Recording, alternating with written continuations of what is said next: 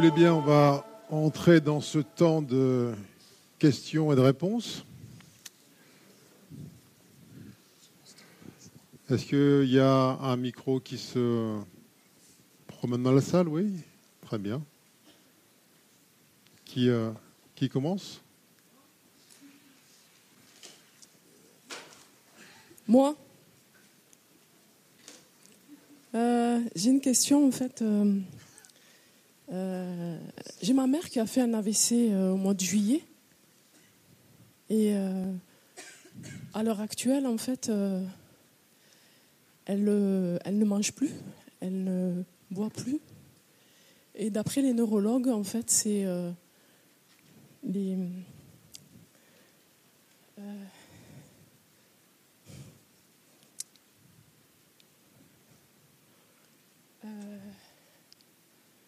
c'est au niveau cognitif que ça se joue. Voilà. Et euh, d'après ce que j'ai pu voir, c'est. euh,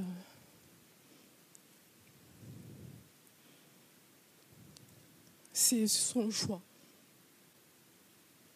Et aujourd'hui, en fait, euh, on nous pose la question dans la famille de, de lui placer, euh, de lui faire une gastrostomie.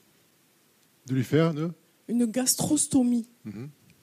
C'est en gros, c'est un trou dans l'estomac pour euh, la nourrir et euh, éviter qu'elle se, voilà, qu'elle soit encore plus dénutrie qu'actuellement.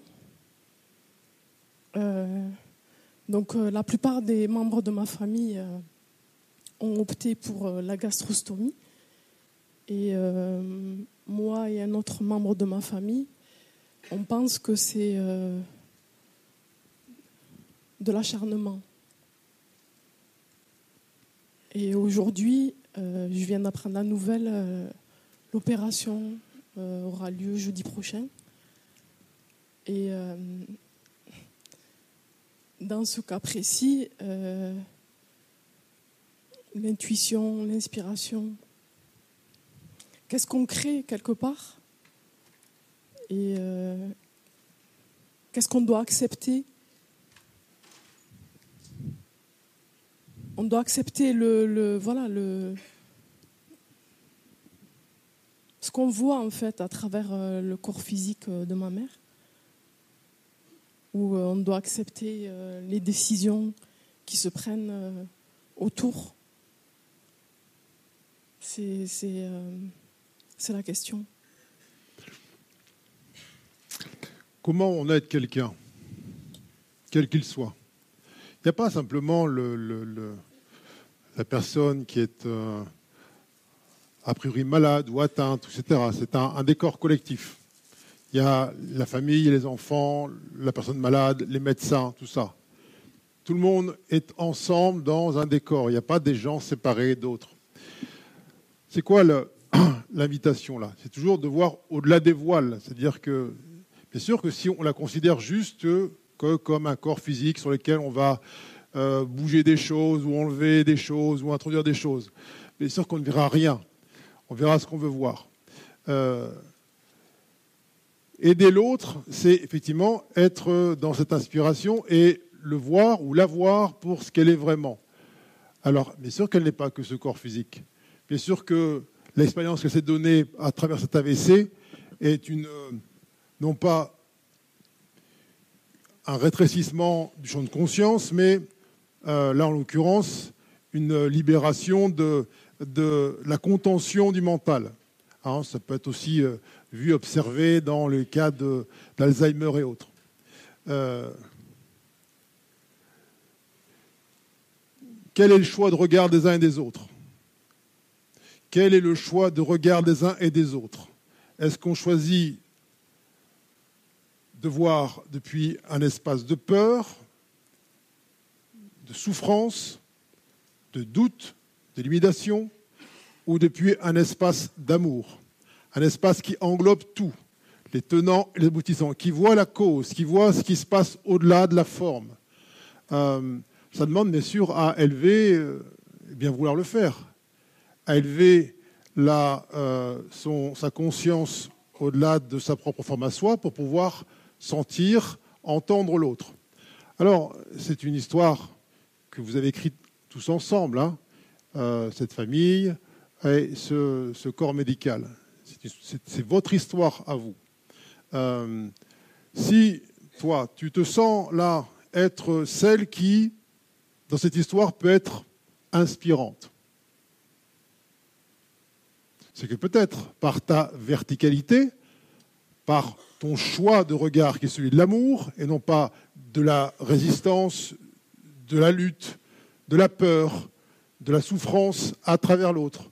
Peut-être que si tu reconnais cette force d'inspiration, eh bien, ça donne du sens à tout ça. Et que si tu reconnais à quel point ce pilier lumière que tu es, eh bien, a vocation à envoyer dans la trame universelle une onde de lumière, une onde d'amour, une onde de légèreté.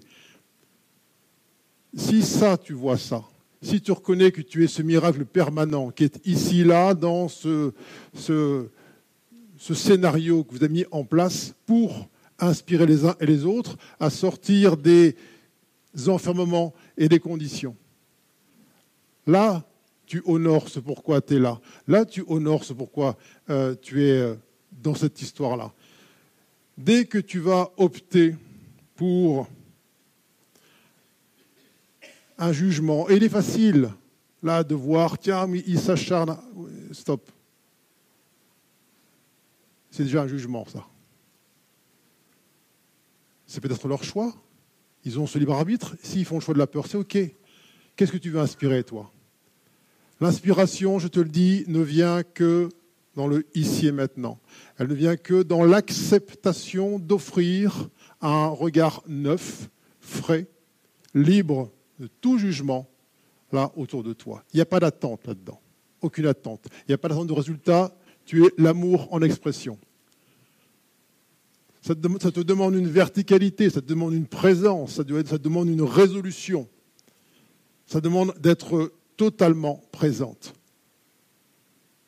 pour que tu puisses être entendu et que l'univers t'entende, tu dois toi-même t'entendre totalement. Merci. Merci à toi.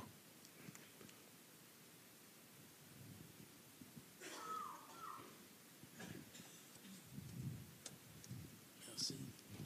Euh, j'ai presque honte de poser la question que je vais poser tout à l'heure, mais Madame, sachez que euh, l'acharnement thérapeutique est défendu en France comme dans mon pays, la Suède.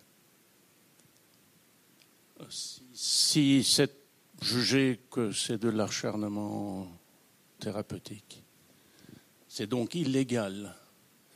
Et ma question, c'est euh, tu as dit qu'on doit avoir confiance en soi, donc je connais la réponse, mais je la pose, pose ma question quand même. Euh, quand on n'est pas dans le fluide,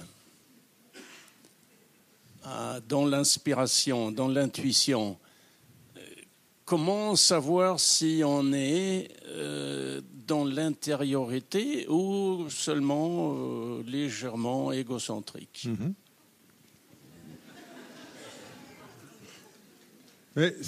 C'est une question essentielle. Lorsqu'on est empêtré dans des pseudo-choix et dans des pseudo-impulsions, c'est tiens, oui, j'ai une spontanéité, ah, j'ai une envie, ah, je sens que ça. Mon cœur me dit que. Mon cœur me dit que. Comment faire la distinction entre ce qui émane d'un, ce qui est un désir véritable de l'être, de l'âme, et ce qui est un désir de l'ego?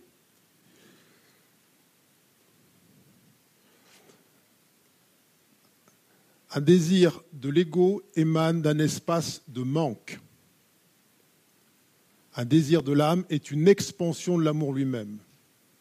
Ce que veut accomplir, réaliser l'ego, passe par une idée, un postulat originel qui est celui qu'il manque de quelque chose. Et s'il a ce quelque chose en plus, s'il obtient cette gradation, cette étape en supplément, il sera davantage ce qu'il est.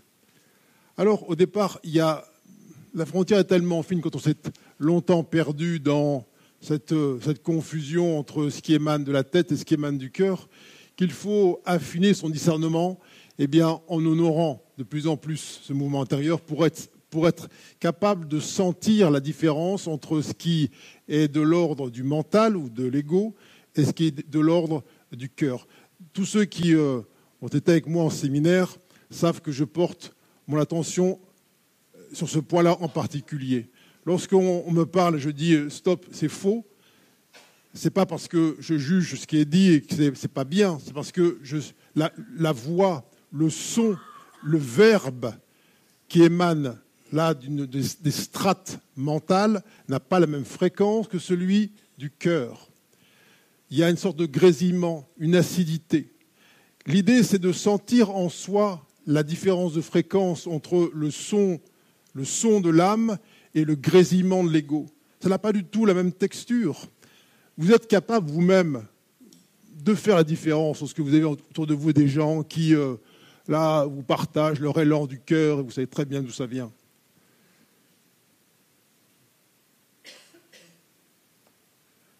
Mais il faut rétrécir la boucle, il faut la ramener à soi, être capable, dans l'instantanéité du présent, de sentir ce qui émane effectivement d'un vieil écho de peur, de doute et de limitation, de ce qui, là, est simplement expression de la vérité.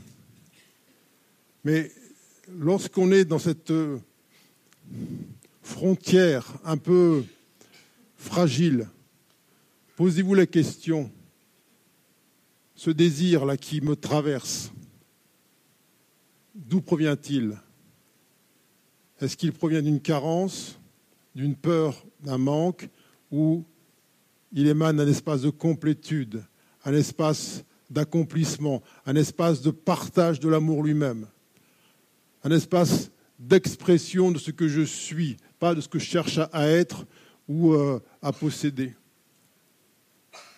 Le curseur là, du cernement, l'abaissement, cette fréquence qui est en vérité une élévation, on passe de la tête au cœur, eh bien, il se fonde sur cette discrimination de, du verbe. On passe d'un blabla mental, intellectuel, à l'expression du je suis.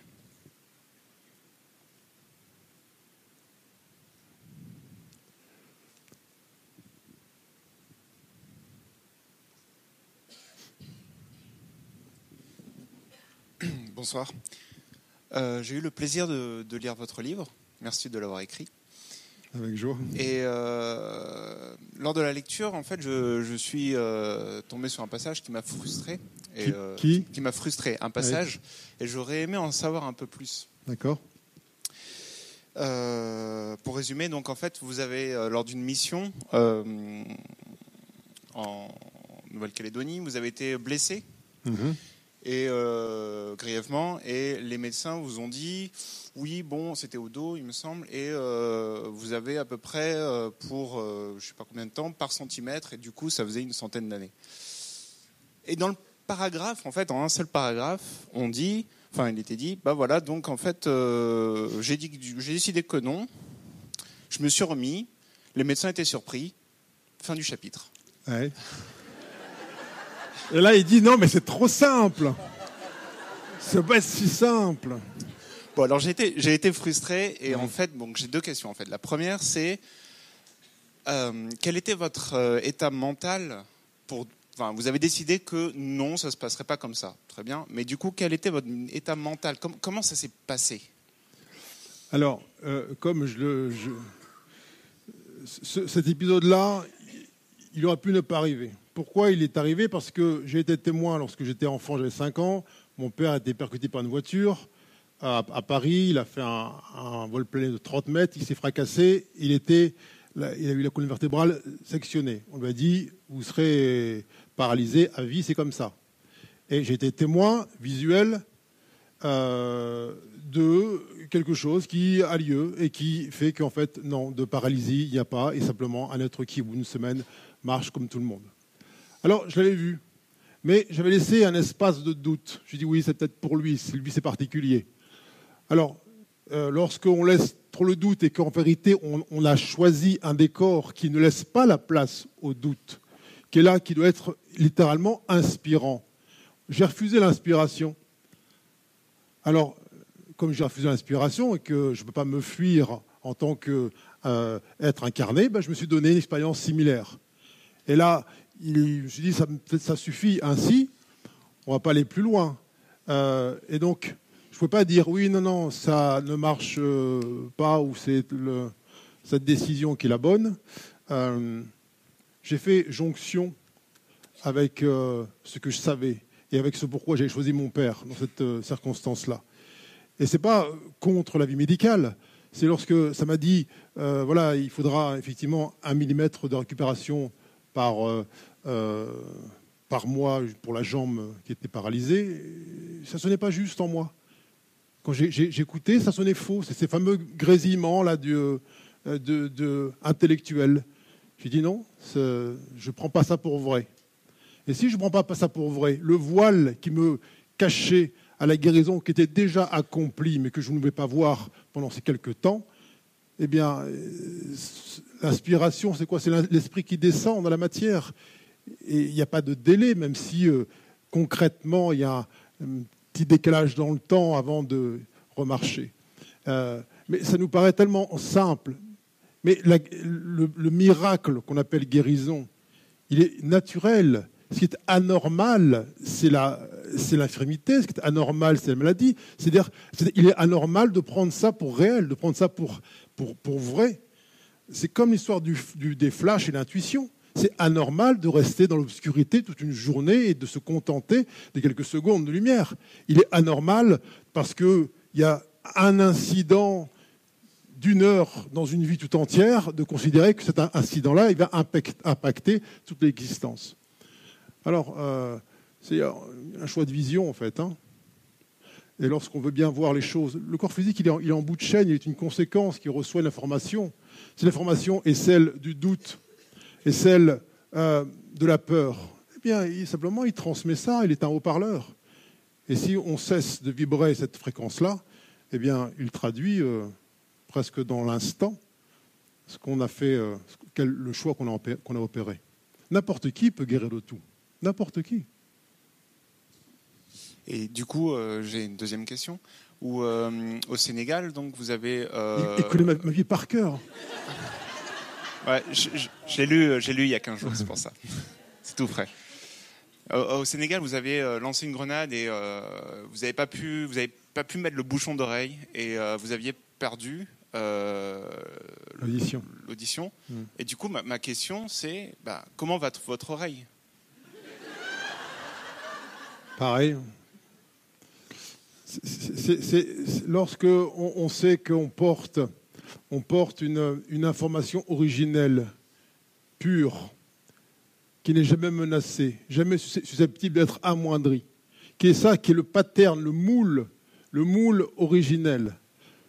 Soit on croit que cette lumière-là, elle est potentiellement, euh, potentiellement fragile, réductible, soit on dit hmm, peut-être que si je me rappelle, si je fais jonction avec euh, ce que je suis à l'origine, eh bien, le corps physique reçoit cette information de la jonction, de l'unité, et non pas de la séparation du choc et du coup. Et, ce qui était censé être abîmé ou amoindri, eh bien, retrouve son état originel. Merci beaucoup. Avec joie.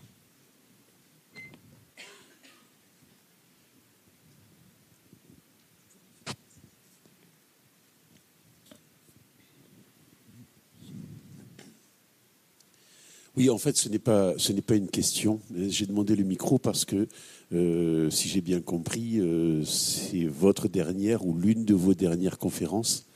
Et pour ma part, c'est la première. Donc, ce n'est pas les univers parallèles, c'est les univers perpendiculaires. Euh, et je voulais vous remercier. je crois que c'est la première fois que j'entends dire de cette façon euh, que j'entends parler de aimer la vie. Moi, c'est ce que c'est ce que je retiens de, votre conférence, c'est aimer la vie. Euh, souvent quand euh, on, parle de s'aimer soi-même, et, j'ai remarqué que, vous l'avez fait aussi, c'est quelque chose que j'ai du mal à, comprendre. J'ai du mal à le comprendre. Voilà, pour un tas de raisons, j'ai du mal à le comprendre. Et certainement que m'aimer moi-même consisterait à me faire à moi des choses qui ne seraient pas forcément bonnes pour moi. Alors que aimer la vie, c'est vraiment ce que, ce que je retiens de votre conférence.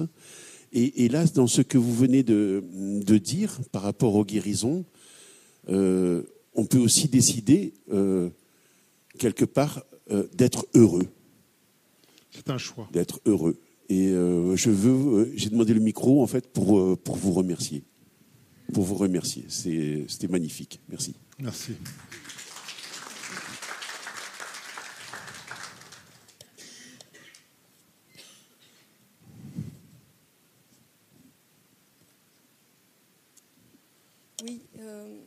bonsoir.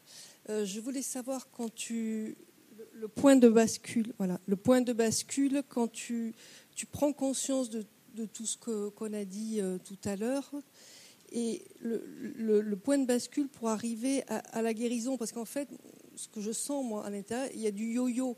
Il y a la foi, la peur, la foi, la fatigue, et ça n'arrête pas tout le temps, et c'est fatigant. Et euh, comment on, bascule. C'est simple, j'entends, mais il y, a quand même un truc qui... C'est lorsqu'on cesse d'attendre la preuve. C'est lorsqu'on se sait guéri, indépendamment d'une preuve qui semble être contraire. Le yo-yo, il est lorsqu'on se laisse piéger par une forme qui nous raconte une histoire différente de la guérison. La guérison, c'est un, état, ce n'est pas une action. C'est un état où on se rappelle ce qu'on est vraiment. Mais sûr que c'est tentant d'aller chercher la confirmation dans le corps et de se dire est-ce que ça marche vraiment? Est-ce que ce processus, ce processus, de guérison fonctionne Ça, c'est la tentation. Quand on parle de guérison, c'est un souvenir auquel on laisse toute la place. Même si dans le corps, ça nous raconte une histoire différente. Même s'il y a une douleur incommensurable qui remonte à la surface, on se sait guéri parce que ça ne peut pas être autrement. Parce que ça ne peut pas être autrement. Ça demande un effort considérable de croire à euh, l'absence de guérison. On, a l'impression que l'effort est dans l'idée de lâcher le doute, mais si on veut bien voir les choses comme elles sont, si on veut bien se rappeler ce que l'on est au-delà des formes, au-delà du temps, dans le ici et maintenant, parce que cette guérison ne peut se sentir, ne peut se percevoir que dans l'instant présent. Dès que je laisse ma tête se promener dans le futur, elle va chercher une validation, elle, va chercher à valider ma foi dans le temps. Non, c'est ici et maintenant. Je, connais des gens qui, d'ailleurs, même lorsque leur, corps eh bien, a cessé de fonctionner dans ce processus qu'on appelle la mort, avant de mourir, m'ont dit, tu vois, je suis guéri. Même en mourant d'un cancer, ils m'ont dit, je suis guéri parce qu'ils se sont vus tels qu'ils sont vraiment. Et qu'ils savaient bien que leur corps, dans l'état dans lequel il était, il n'est pas le temps, là, d'intégrer en quelque sorte l'information euh, originelle, mais qu'il n'y plus besoin d'avoir la preuve formelle. Alors, elle est là. Elle est. Est-ce que je veux garder cette preuve? Est-ce que j'ai besoin encore de ça? Ou je dis OK. Je me souviens vraiment ici et maintenant et tout est accompli. Merci. Avec joie.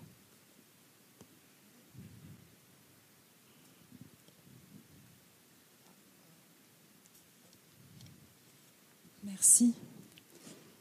Bonsoir Grégory, bonsoir, tout le monde et euh, merci pour ça.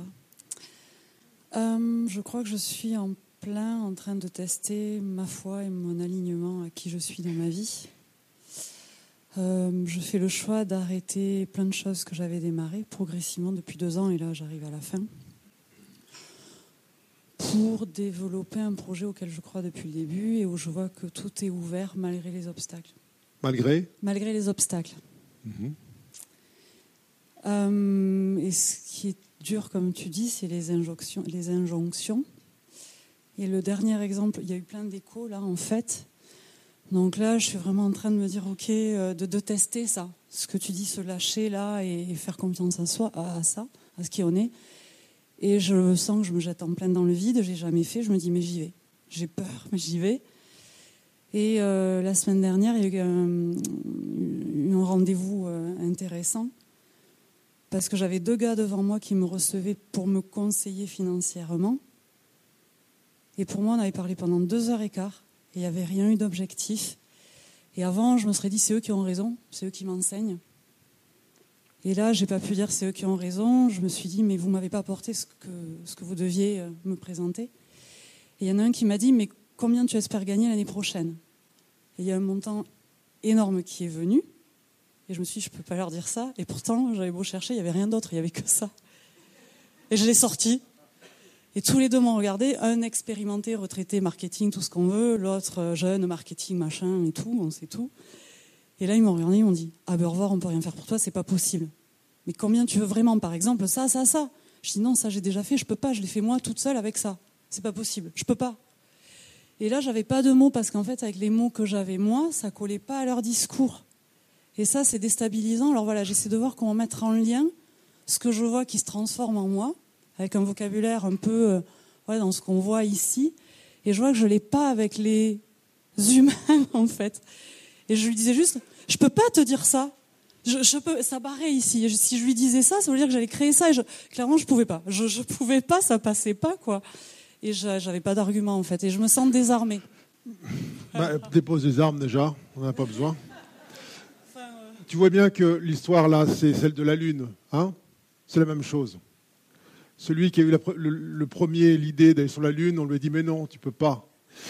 C'est la même chose. Tu as toujours quelqu'un autour de toi qui est là, effectivement, qui est un décor que tu plantes toi-même pour faire la preuve de ta foi. Quel choix je vais là opérer? Est-ce que je vais laisser le doute empiéter sur cette inspiration ou je vais sourire à ce décor? Pour que les masques puissent tomber, tu aides tout le monde, tu as besoin d'être là aussi, tous ces gens ont besoin d'être inspirés par toi. La tentation est forte de souscrire une énième fois au diktat extérieur. On parle d'un mouvement d'ascension. Il est plus facile de se laisser descendre le long de la, la, la, montagne que de la gravir. Mais c'est une montagne intérieure où on, on retrouve la dimension de ce que l'on est. Euh, on arrête de se laisser mourir dans quel, dans quel niveau. Et tu parles de, euh, de saut dans le vide. Pourquoi tu parles d'un saut dans le vide? Parce que j'ai fait des choix. Pourquoi il ne serait pas plein ton saut? Oh. Pourquoi c'est pas un saut dans le plein? Oui, ouais. Mais en fait, je me sens, oui, sauter pleinement enfin, dans un, je pense un vide rebondissant. Enfin, non, mais je veux juste, je veux juste que tu mesures le poids et le, pouvoir du verbe. Si tu décrètes là que tu es en train de faire un saut dans le vide, tu envoies ça dans la trame universelle, je vais faire un saut dans le vide. L'univers te répond, bah, on va lui faire un vide intersidéral. Mais bien évidemment, l'univers est neutre, il répond à ta demande. Cesse de voir le vide là où c'est plein. Je ne l'avais pas repéré celle-là. merci. merci. Il n'y a pas de vide. Tout est plénitude. Encore faut-il qu'on veuille bien la voir. C'est un, un, un, matelas d'amour qui t'attend là, qui est déjà là. Mais pour que tu puisses le, le, concevoir, le sentir, le percevoir, il faut que tu cesses de le nommer vide, c'est-à-dire absence. Il est présence à chaque instant. Et remercie ces deux oui. euh, âmes-là, euh, partenaires, qui te, qui te rappellent ce que tu veux vraiment. Oui, parce qu'en plus, ce qu'il m'a dit, c'est. Il me regarde droit dans les yeux, il me dit Attention, il ne faut pas se mentir avec soi-même, à soi-même. Et là, je dis. Et là, je lui ai dit Vous ne pouviez pas mieux tomber. vous ne savez pas qui vous avez en face, on en reparle. si, ils savent qu'ils ont en face. Merci, Grégory. Ils savent parfaitement qu'ils ont en face. Merci. On joue à pas savoir, mais on sait qui on a en face de nous. Merci. Merci. Ensuite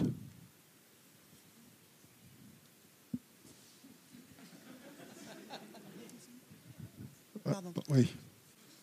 Euh, certainement, euh, j'ai pas tout entendu comme il faudrait, mais j'ai l'impression que quand tu dis euh, qu'on est créateur, j'entends que quand ça se passe pas bien, comme tu dis tout à l'heure, par exemple avec une voiture qui se met dans le fossé.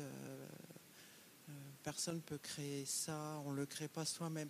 Enfin, j'ai l'impression que quand il y a quelque chose qui ne va pas, quelque chose qui est grave, euh, je trouve que c'est culpabilisant parce que c'est- parce qu'on n'est pas aligné, c'est parce qu'on n'a pas compris quelque chose, alors que ce soit notre faute. Euh, tu comprends ce que je veux dire? Oui, mais il n'y a, pas du tout de jugement à mettre là-dedans. Ça, je vous ai dit tout à l'heure, euh, ça demande simplement de se poser ici maintenant avec beaucoup d'honnêteté et d'observer notre existence à chaque instant, de quelle manière elle répond ou non à notre aspiration véritable. Euh, c'est toujours, toujours, toujours, quel que soit le phénomène, quelle que soit la situation, une invitation à l'unité. C'est pour ça que j'ai insisté sur le fait que il est important de cesser de s'attribuer des créations lorsqu'en vérité on en déclenche des chaos. Parce que ce n'est pas une création. On est en train de contempler les conséquences d'un choix, d'un choix qui est le choix de la peur, du choix du doute, du choix du renoncement.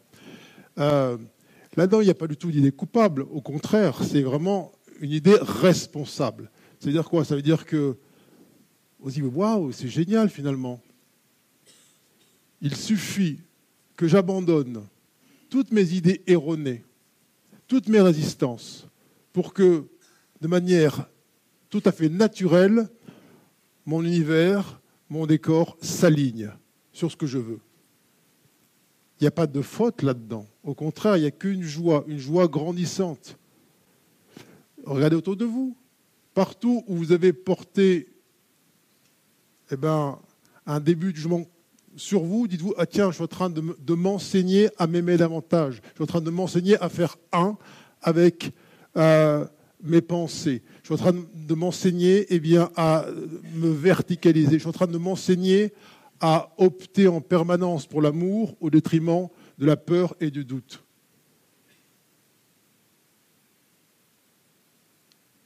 Si on se libère de toutes ces idées de valeur, de bien ou de mal, on voit que tout est bénédiction.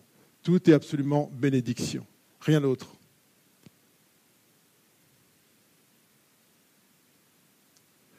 Il faut voir que la strate qui euh, se juge et se culpabilise, elle est ici. Là, il n'y a, a pas de faute. Regardons, euh, là, quand on dit soyez comme des enfants, est-ce que l'enfant qui a un an ou 18 mois qui apprend à marcher, il se juge de choir, de tomber et tomber et tomber, il tombe dix mille fois, dix mille fois avant de marcher. Et l'adulte, il tombe une fois et il va se planquer là-bas. Ah, j'ai mal fait, j'ai pris pied dans. Oh, machin. Ayez des cœurs d'enfants. C'est une joie ineffable, un amour infini qui anime l'enfant à se redresser. Et si on veut bien voir ça, on dit ok, je suis tombé, mais parce que, pourquoi je tombe? Parce que j'aspire à me redresser. Il est où le cœur d'enfant là-dedans? Il est là. Pourquoi? Parce qu'il vit ici et maintenant. Lorsqu'à la dernière fois il se redresse enfin, il avance, il a totalement oublié les 9999 fois où il est tombé avant. Parce qu'il est présent, il est inspiré. Et même si on lui disait autour de lui, tu sais, tu ne marcheras jamais, il se lèverait quand même. Alors, il est où, cette, il est où ce, ce cœur d'enfant? Elle est où cette inspiration? Elle est là. Soyons comme des enfants. C'est ça, c'est être présent. Il n'y a pas de place là-dedans pour le doute. Il n'y a pas de place. Et tout le monde a ça. elle est où la, la distance entre ce cœur d'enfant et, là aujourd'hui? Elle est ici. Dans l'idée que, ah oui, à force de tomber, on ne se relève plus. Ainsi de suite. Non, c'est un rapprochement avec soi. On se redresse toujours, toujours. Il n'y a pas deux fois la même chose. Merci.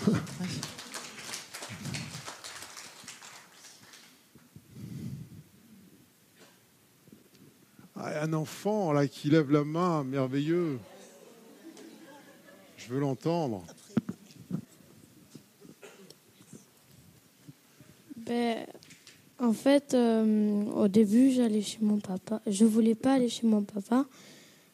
Euh, et après, j'ai été euh, exclue de l'école. Et du coup, je vais plus à l'école. Je, ma maman me fait faire l'école à la maison. Et maintenant que mon papa, je fais l'école à la maison, il veut plus me voir chez lui. Voilà. Alors, tu es triste? Un peu. Qu'est-ce qui ferait que tu sois plus heureux?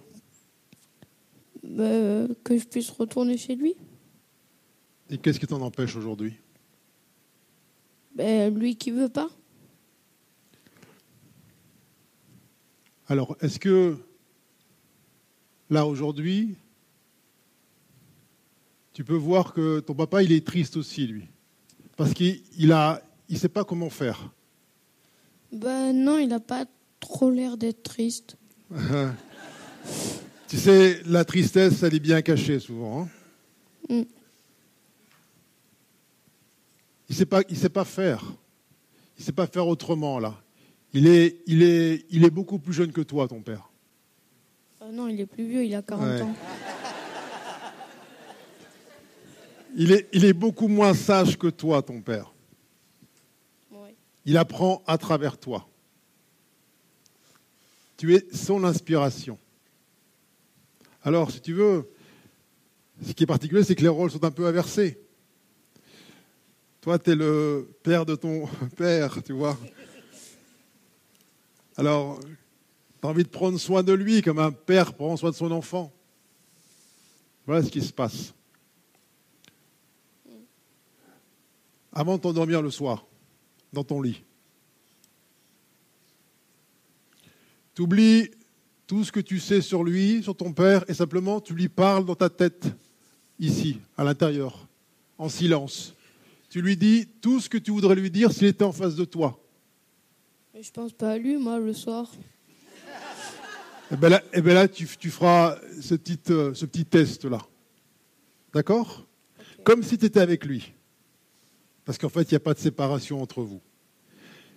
Avant d'endormir le soir, tu laisse ton cœur parler comme s'il était face à toi et que tu avais la possibilité de lui dire tout ce que tu as envie de lui dire.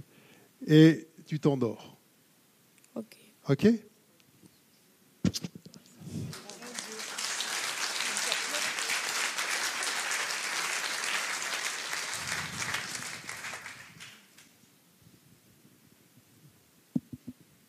Bonsoir. Bonsoir. Alors moi, j'aimerais que tu reviennes sur un, sur un autre épisode euh, concernant Dakar. Et qui t'a valu euh, la deuxième place à l'examen. Oui. Euh, voilà. Et, qu'est-ce que tu as, qu'est-ce que tu as expérimenté à travers ça? Parce qu'a priori, tu n'étais pas au courant d'avoir été marabouté. Donc, de ça? Alors, euh, pour ceux qui n'ont pas lu le livre, euh, ou, qui l'ont lu en, diagonale, euh, cet épisode de Dakar, c'était en 96. je passe un, examen, voilà, dans le cursus normal. Et puis tout se passe bien, sauf que l'épreuve de, de, tir, qui est une des épreuves principales, eh bien, moi qui suis habituellement bon tireur, mon fusil tire dans les, dans les angles, dans les coins. Et tout sauf euh, dans la cible. Et puis, euh, tout ça très étrange et surtout très, très, très énervant. euh, et je commence à, pester contre moi, contre mon incapacité, et je commence à me juger, mais très sévèrement, de ne pas être capable, là, lorsqu'il y a un rendez-vous sur objectif, eh bien, de l'honorer. Et je m'en veux beaucoup, beaucoup, beaucoup, beaucoup. Et là, ça me, ça me, ça me fait du mal de m'en vouloir comme ça. Et puis, l'examen se termine, et donc, euh, à cause de ce tir, je termine deuxième à l'examen, alors que j'avais envie de finir premier euh, dans ce truc-là. Et, donc, je me promène un, soir, le, week-end suivant, euh, dans une rue bondée euh, de Dakar. Et puis, au sortir d'un bar, il y a un, type qui me accroche la manche. Il me dit Tiens, tu connais pas un certain Blaise? Ah, J'ai dit Si, si. Bah, tu, tu, tu lui diras qu'il me donne de l'argent. Euh, ah oui, je dis pas pourquoi. Ben, tu sais, là, il, bah, tu, il est au courant j'ai marabouté un gars dans son stage là pour que pour qu'il puisse finir premier.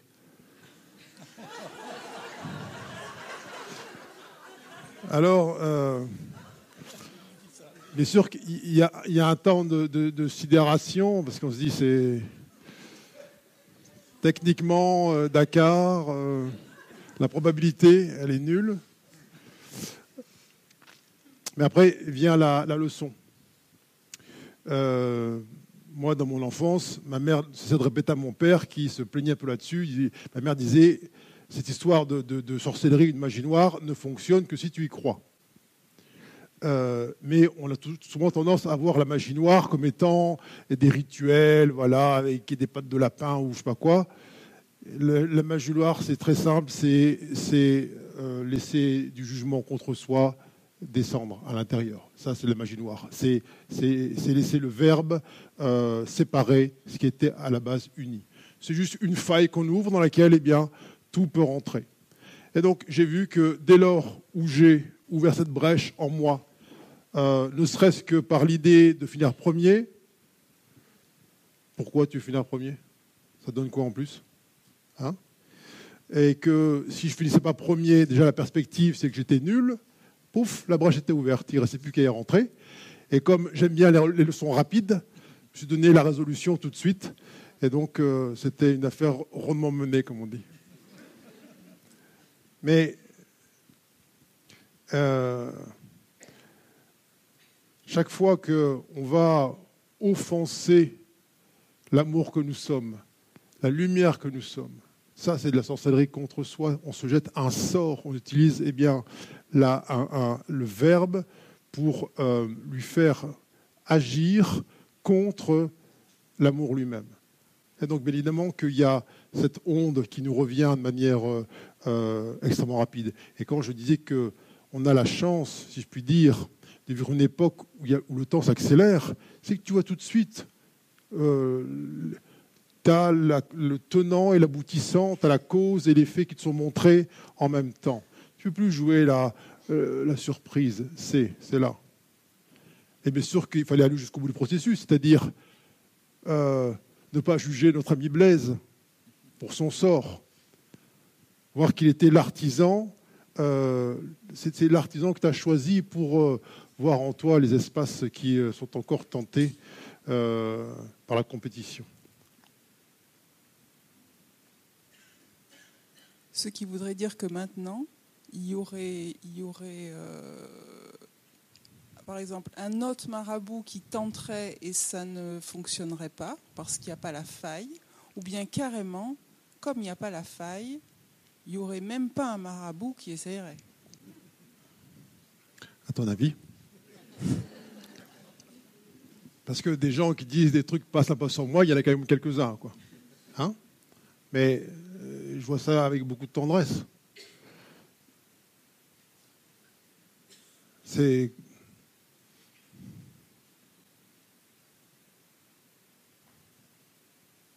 Soyons inspirants. Il n'y a que la tristesse là-dedans, il n'y a que la souffrance chez l'autre. Lorsque l'autre se juge, il parle, de, son incapacité, il voudrait t'aimer. Il n'arrive pas à t'approcher, il n'arrive pas à faire un avec toi. Alors, il pense que ça, vient de toi, alors qu'il va lancer sur toi son verbe et son jugement. Mais quand tu vois bien les choses, c'est qu'il est comme nous tous. Il aspire là sur Terre à sentir l'amour couler dans ses cellules, couler dans son corps tout entier. Et parfois, des êtres sur Terre sont tellement frustrés de ne pas sentir l'amour dans leur corps qu'ils vont supprimer le corps de l'autre, pensant que ça va les soulager. Alors soyons inspirants et voyons que là où on blâme, là où on juge, là où on enferme, eh bien en vérité, euh, ça ne demande qu'une chose, d'être embrassé, d'être euh, inclus, d'être euh, rejoint.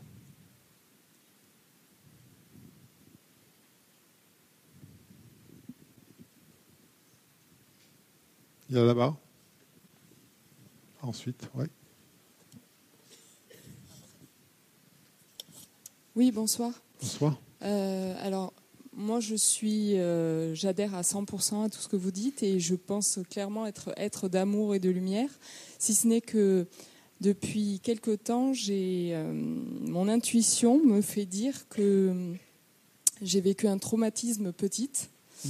Et c'est quelque chose que je sens euh, de manière viscérale, c'est-à-dire que c'est mon corps qui réagit et c'est des émotions, des ressentis très violents. Et je n'ai pas d'image, je j'ai rien d'autre que ces émotions, ces ressentis. Et donc là, je, je suis complètement enfin, déjà euh, dans l'angoisse totale, si ce n'est que je suis quand même dans cette optique d'aller jusqu'au bout et de me libérer de ça. Et donc là, dans ces cas-là, euh, que faire? Comment euh, tirer la- la- le fil de la pelote et comment euh, m'en sortir, en fait, tout simplement? Sortir de quoi? Mais de ces angoisses et de cette euh, question de est-ce que vraiment ce que je ressens au plus profond de moi, c'est passé ou pas? Alors, c'est pas tellement savoir si c'est passé ou pas. Ça, ça ne résout rien. Qu'est-ce qu'on se demande comme. euh, à quoi on s'invite?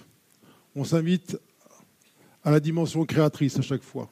Est-ce que je me reconnais comme étant la créatrice de 100% des événements, circonstances, rencontres, situations qui ont euh, marqué mon existence jusqu'à aujourd'hui Si c'est oui, il n'y a plus de bourreaux, il n'y a plus de victimes, il n'y a plus de souffrance. Oui. Et je me positionne, enfin, j'ai pas l'impression de me positionner en victime en tout cas. C'est pas le ressenti que j'ai, mais par contre, c'est vraiment- Alors, l'intuition, c'est un coup complet. C'est-à-dire que il y a. Elle est où la, tentation? C'est de croire qu'on a simplement une partie de l'information. Comme si on avait l'image, mais on n'a pas la légende.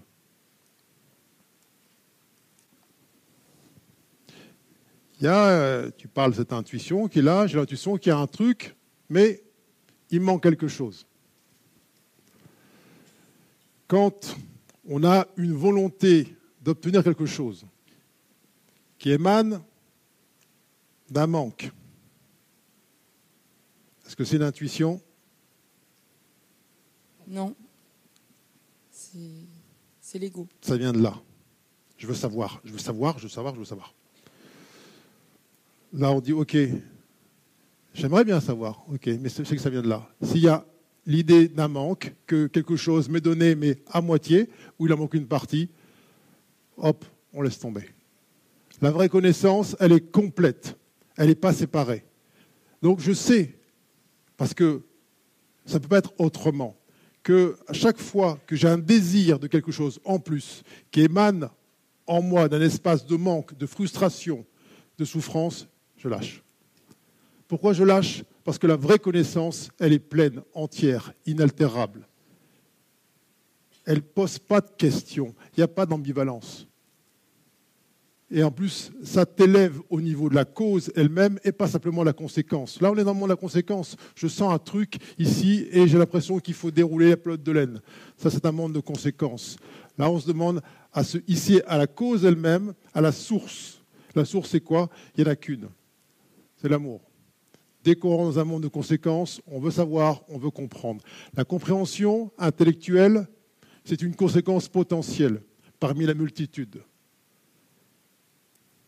Alors, bien sûr que là, en quelques minutes, c'est compliqué de- d'entrer dans le cœur du sujet, hein mais je veux que tu entendes que ce que tu appelles intuition euh, et que tu vas là essayer de canaliser dans une direction pour fouiller dans le passé provient d'un espace analytique. Effectivement, tu peux t'allonger sur un, un, divan et on va dérouler pendant des années des années pour arriver à quelque chose qui finalement ne sera jamais satisfaisant. Parce qu'il manque l'essentiel. Il manque la dimension créatrice. Il manque, la conscience qui a choisi les tenants et les aboutissants. Si tu veux bien lâcher l'idée que tu as besoin de savoir ça, tu recevras la connaissance complète. Merci.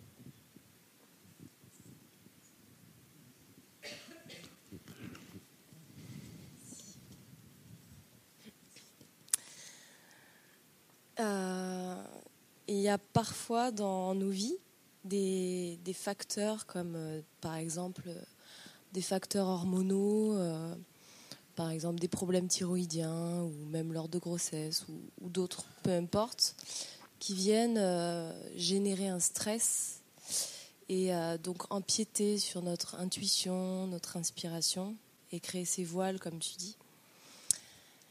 Et ma question, Stop, c'est... stop, stop, stop, stop, stop. Cela est faux. Ah. Enfin, je sais qu'en disant ça, une partie est fausse, mais c'est plutôt la question Ah, Mais je ne peux pas répondre à une question fausse. qui, qui est plus vraie que... Ah, que le début. Voilà, exactement. Euh, ce que je dis, c'est plutôt euh, une sensation. C'est pas forcément la réalité. Mhm. Mais à le vivre sur le moment, ça devient une réalité. On a l'impression. de- Bien sûr, si tu y crois. Voilà. Et du coup, la question, parce qu'il y a quand même cette conscience que c'est faux, c'est euh, comment réussir à lâcher ses voiles euh, sans rentrer dans une forme de combat ou de lutte? Juste en voyant que c'est faux. Hmm. À partir du moment où tu vois que c'est faux, ce, que tu, ce à quoi tu crois devient réel. D'accord? Les croyances, tu les réalises. Tu les, parce que tu as ce pouvoir divin créateur, comme tout le monde. Ce à quoi tu crois se réalise. Que tu sois le manque ou la, plénitude. D'accord? Si tu crois que telle hormone a le pouvoir de te voiler, ok. Tu vas te dire, mais si, ça, t'as vu, ça le, ça le fait. Sauf que, dis, attends, stop. Attends, de quoi on parle là? On parle d'une petite chimie dans le corps qui aurait le pouvoir de me séparer de la source elle-même. Euh, Est-ce que j'ai envie de garder ça actif? Est-ce que j'ai envie d'adhérer à ça? C'est oui ou non. C'est pas euh, quand ça m'arrange, tu vois. Truc entre deux. Ouais, je vois. Hein? Tu, je vois bien. Hmm. Mais ce qu'il y a, c'est qu'il y a des, des choses où. Enfin, plusieurs fois, j'ai réussi à ne pas y croire, en fait, à me dire que c'est possible que, que j'y arrive et que ça, c'est totalement faux. C'est moi qui l'ai créé moi-même, finalement. Et donc, j'ai réussi à, à- me guérir de. de d'une quand même une, une grosse maladie comme ça et j'ai réussi à l'irradier enfin, Stop. éradiquer Là, tu es en train de faire l'effort de te guérir de quelque chose. Voilà c'est ça c'est ça le problème en fait Je l'ai dit tout à l'heure, c'est quoi? C'est quoi la clé, si clé il y a? Ce que je suis ne peut pas être malade. Ce que je suis est pure santé. Dès que tu fais, tu rentres dans un processus de je veux guérir quelque chose, tu es en train de focaliser ton attention sur la disparition de quelque chose. Donc tu rends réel ce quelque chose. Tu dis, ah ben oui, ça, ça, je veux que ça s'en aille, mais on te dit que ça est faux. Oui, mais je veux que ce, ce truc qui est faux s'en aille. Ah ok. Donc tu le rends réel. Le miracle, mais qui n'est pas un miracle de la guérison, je lui dis, c'est ok, cela est accompli.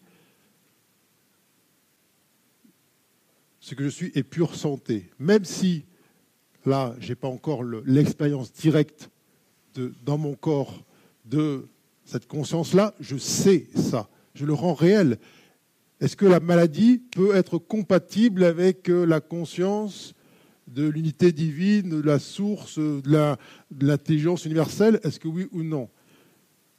Soit tu dis oui, non, c'est pas compatible, auquel cas tu fais une expérience différente. Mais tant que tu es dans l'action de vouloir te départir d'une conséquence qui émane d'une idée fausse, tu maintiens la fausseté de l'ensemble. C'est pas ça la guérison. C'est arrêter de croire que ce que tu es peut être malade. Quand tu lâches ça, là il y a une sorte de fulgurance. Alors, on peut en raconter plein d'anecdotes. Alors, pourquoi je me suis, pourquoi je me suis donné ce genre d'expérience avec la, jambe paralysée, l'oreille, tout ce que tu veux, la myopie? Parce que simplement parce que j'avais aspiration à le partager. J'avais envie que ça, pas simplement ce soit des discours qu'on se raconte dans des beaux salons. Tu sais qu'il y en a qui ont guéri euh, au Moyen Âge, etc. Non. Pourquoi je te dis ça? Parce que je te dis, cesse de croire là, cesse de croire à, la preuve de la forme. Lâche ça. Prends ce qui est réel. Mais ce qui est réel, c'est aussi euh, le, c'est-à-dire que ce genre de, de, enfin, les symptômes que ça peut créer aussi, c'est de, c'est euh, d'en ressortir l'instinct primaire animal de, de l'être humain. Et, et c'est une chose qu'on peut pas forcément nier non plus, ce côté-là. On ou je? Je. Le on, c'est pour. Euh, ça m'évite de me non, mettre non, à, nu. Il y en a tu plein d'autres qui ne sont pas, comme toi. Non, hein. non, je, je. Tu vois, ça réveille en moi tu quelque peux pas? chose. Est-ce que c'est euh, vrai ça? De. Ce que tu dis, est-ce que c'est vrai? Que ça réveille en moi quelque chose d'animal? Et tu as dit, voilà, ça vient un truc en moi d'animal, je ne peux pas lutter contre ça. Non, j'ai pas dit que je pouvais pas lutter contre ça, mais je ne peux pas le nier que que ce, que je suis du coup dans la réaction dans ces moments-là au lieu d'être dans la conscience. C'est vu, c'est-à-dire que tu, tu- tu le vois. C'est comme je te l'ai dit tout à l'heure, lorsque on parlait de cette, euh, cette histoire à la jambe. J'avais une douleur incommensurable. Ça me traversait, euh, ça me traversait le cerveau. La douleur, elle est là, c'est pas nié. Tu as envie de taper la tête contre les murs, comme un animal blessé. C'est observé. Pour autant, tu te sais, là, être neuf. Tant que tu veux te départir de quelque chose, te séparer de ça, eh bien, tu mets de la distance. Là, on demande de de l'unité. Accepte juste une seconde de faire un avec ta perception. Accepter, c'est de savoir être la créatrice, la créatrice de la perception elle-même. Tu ne peux pas percevoir une sensation sans l'avoir demandé. Tu ne perçois ça dans- ton corps que parce que tu l'as demandé. Qu'est-ce que te dit l'ego? Non, je ne veux pas ça. Je veux que ça s'en aille. Sauf que ça, ce que tu sens là, tu ne peux le sentir, le voir, le toucher que parce que tu as demandé à le voir.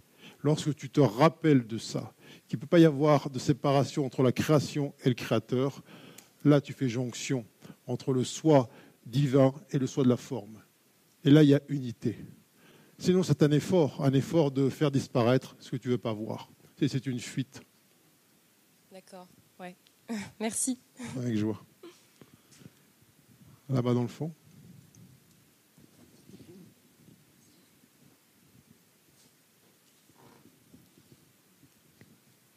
Est-ce qu'il est le. Oui, il y a le- Bonsoir. Oui, le micro est ra- après dans le fond là-bas. Oui. Bonsoir Grégory, bonsoir, Bonsoir. tout le monde. Ma question est la suivante. Euh, Je suis souvent tentée de participer à des séminaires pour euh, me sentir mieux. Et une autre partie de moi me dit, mais va pas chercher à l'extérieur ce que tu as à l'intérieur. Oui, c'est quoi la question? Comment euh, faire ce choix Parce que le premier, c'est euh, une, voix me dit, euh, c'est prendre soin de toi que d'aller demander de l'aide. Alors, encore une fois, attention à ne pas tomber dans le piège de la forme. La vie entière est un séminaire. C'est tout le temps un séminaire. Alors on change le décor, on change la, forme de la salle, euh, il y a les murs qui tombent, on change les... C'est un séminaire permanent. On s'aide tous mutuellement, même si euh, parfois on voudrait être un peu moins aidé. On s'aide tous mutuellement à réaliser ce rêve originel, qui est celui de l'unité, qui est celui du non-jugement. Alors, elle sert à quoi l'intuition ou l'inspiration? Si tu te sens appelé, à amener ton corps dans tel environnement que tu vas appeler séminaire, parce que ça s'appelle séminaire.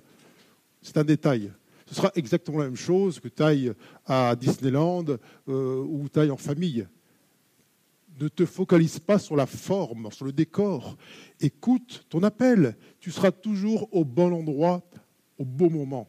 Si tu écoutes ça. Et ce ne sera pas à cause ou grâce aux uns et aux autres. Ce sera parce que tu auras écouté ça. Si tu laisses ta tête te dire non, non, non, n'y va pas parce que machin, l'extérieur, il n'y a pas d'extérieur, il n'y a pas d'intérieur. C'est, vois ça plutôt comme une danse permanente. L'incarnation est une danse permanente au cœur de laquelle eh bien, tu essayes de trouver la bonne cadence qui est celle de ton cœur à toi. Et tu auras des milliers de partenaires avec toi qui vont t'aider à sentir ta cadence. Alors si, là, pendant un certain temps, tu te sens appelé à ta propre cadence dans tel euh, décor particulier que tu appelleras séminaire, et c'est OK. Et après, on passe à autre chose, il n'y a pas d'accroche, il n'y a pas d'attente, il n'y a pas de besoin de perpétuer ce décor-là en particulier. Mais arrête de croire que tu as des choix. Lorsque tu viens une évidence, suis l'évidence. Même si c'est pour te, euh, te retrouver dans un séminaire, tu dis, mais le gars qui est là-dedans, c'est un gros connard il te sert à quoi Peut-être qu'il va pointer son doigt là, là où tu ne veux pas regarder. Tu partiras en courant. Et puis après, tu diras, finalement, euh, là où il a regardé, euh, je n'ai pas trop bien vu, moi. Alors, il aura suffi d'une fois, peut-être. C'est OK comme ça. Mais quand tu crois que tu as besoin de la forme dite du séminaire avec telle personne en particulier, telle cadre et que tu tombes dans ce piège de la répétition, addiction, là, effectivement, là, tu cherches en dehors de toi. Mais la vie se charge en permanence de te montrer. Et si tu veux bien voir à chaque instant qu'il n'y a pas de hasard, eh bien, c'est toujours un séminaire, tout le temps. La forme change en permanence. Bénédiction, une danse.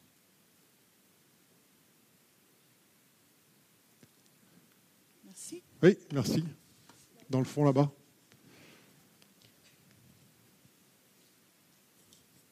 Bonsoir Grégory. Bonsoir. Donc, je vais aller un peu vite avant que l'émotion elle monte. J'ai perdu mon frère d'un accident de voiture en 2015, un moto pardon en 2015. Et aujourd'hui, j'ai vraiment euh, chaque fois, tous les matins, quand ma copine part au travail, j'ai cette peur. J'ai cette peur qu'il lui arrive la même chose.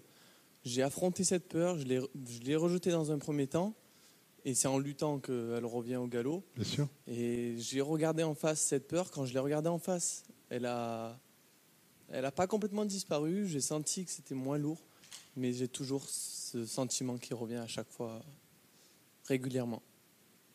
Voilà. Est-ce que tu aurais voilà, des, clés ou des outils euh, Voilà, c'est ça.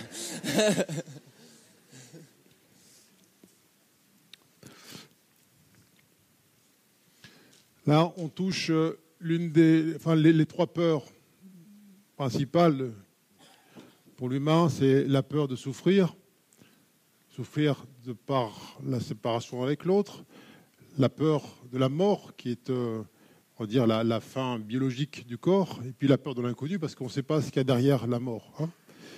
Euh,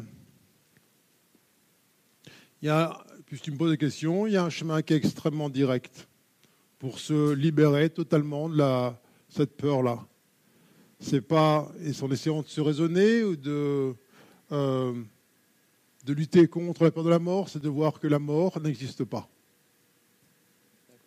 Alors, pour pouvoir le voir, il faut le vouloir. Alors, ce que je dis là peut paraître simple, mais on a une telle addiction à une idée particulière de la mort, on a une telle addiction à l'idée que l'autre, lorsqu'il a il, est, euh, il a plus son corps physique, il a disparu, que ça rend réel cette, cette, séparation. Tout à l'heure, quand on parlait de cette proposition faite euh, euh en, son prénom Pierre Angelo, c'est ça? Voilà. Euh,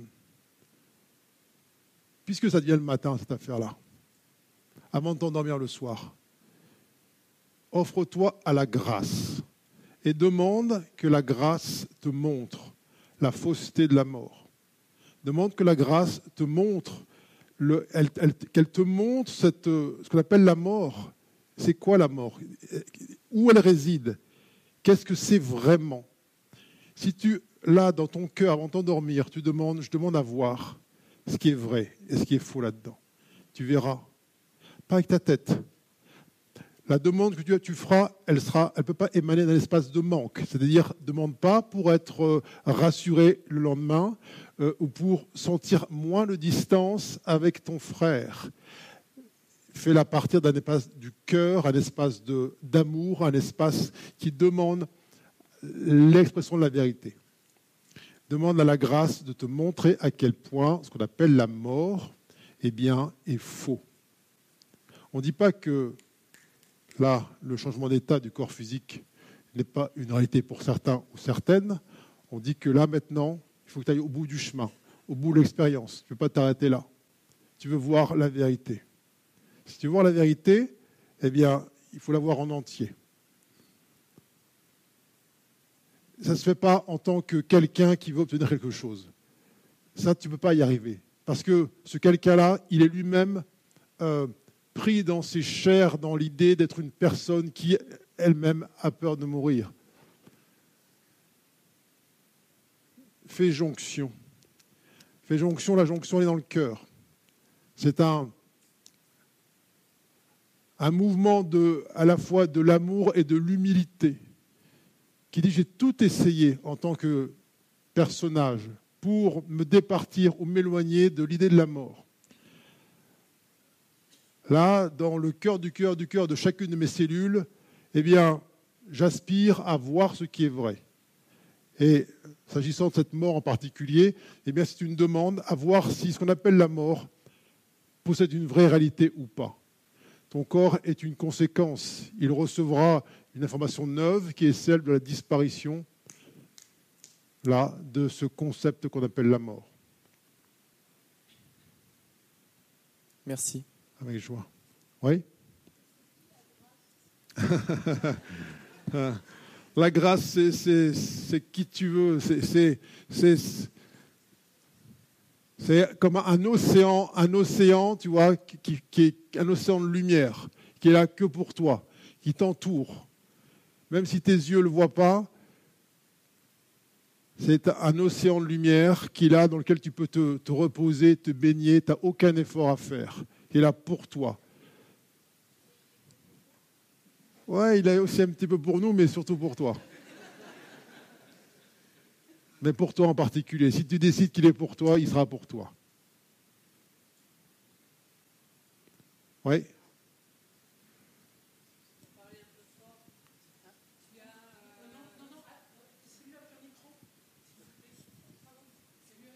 Ah, pardon. Ok. Euh, tu es intervenu dans une prison, je crois, en septembre, euh, mandaté donc par le ministère intérieur. Est-ce que tu peux nous parler de cette expérience?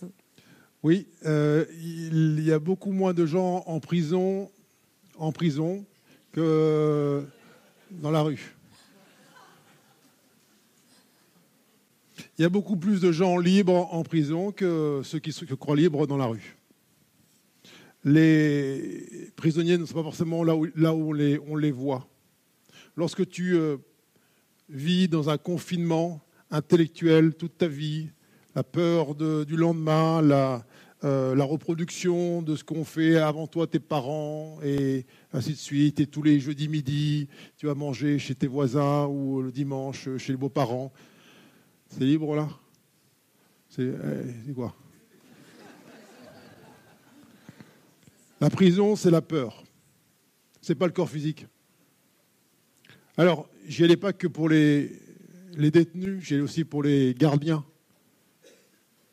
Ça se fait ensemble. Ce sont les deux facettes d'une même médaille. Euh, alors, bien sûr que ça, procède d'un mouvement collectif. Pourquoi le ministère de, la Justice euh, se sent appelé à faire venir un type comme moi dans une, euh, une prison? S'il n'y a pas derrière tout ça une volonté de, de répandre autre chose. Alors, je n'ai pas la prétention d'être particulièrement inspirant pour le ministère de la Justice, mais me dit peut-être qu'il y a des ouvertures là dans les, dans les portes verrouillées qui ont lieu. Mais je veux juste, euh, si tu me poses des questions, euh, qu'on ne se cantonne pas à la forme. J'ai vu des gens qui étaient là depuis 8, 10 ans, qui m'ont partagé une sagesse que j'ai rarement entendue à l'extérieur. Parce qu'ils se sont donné une expérience, l'expérience de réaliser en eux la vraie liberté. Beaucoup de gens me disent Ah, moi je suis libre, je fais ce que je veux, tu vois, je vais en vacances, à l'endroit. Libre de quoi? Libre euh, d'obéir à ton ego quand il t'injonctionne de faire ça, sinon tu n'es pas à la mode, sinon tu n'es pas dans le coup. Quelle liberté Tu es piloté là comme un, un pantin par tes désirs et ton manque, et tu te crois libre, mais non. Il y a toujours un truc qui n'est pas là. Il te manque toujours un truc. Tu de trouver une complétude, c'est jamais là. Quand tu es dans ta cellule de 9 mètres carrés, vous êtes deux à l'intérieur ou trois, et qu'il y en a un qui se tape peut-être contre le mur du matin au soir, comme c'était le cas là où j'y étais, tu n'as pas d'autre choix que de réaliser ta vraie nature là. Il n'y a, pas de, a pas de désir à, Hein, il n'y a, pas de vacances au sport d'hiver qui t'attendent là. Ça se fait ici maintenant. Alors si on veut bien les voir soulagés du jugement qu'on peut leur porter, qui est très confortable, et qu'on voit là eh bien, simplement des âmes qui ont choisi une expérience particulière, qui est celle de rendre réel, comme Mandela, rendre réel la, vraie liberté, la, vraie, le, vrai état d'être. Ouais, il, y a des, y a des pépites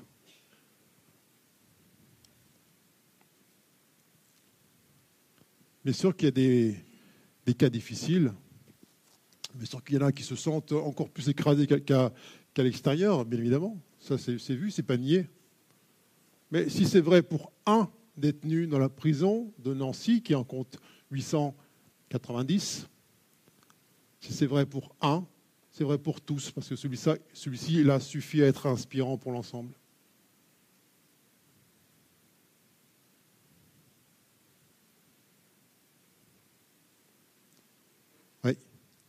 Où est-ce qu'il est le micro?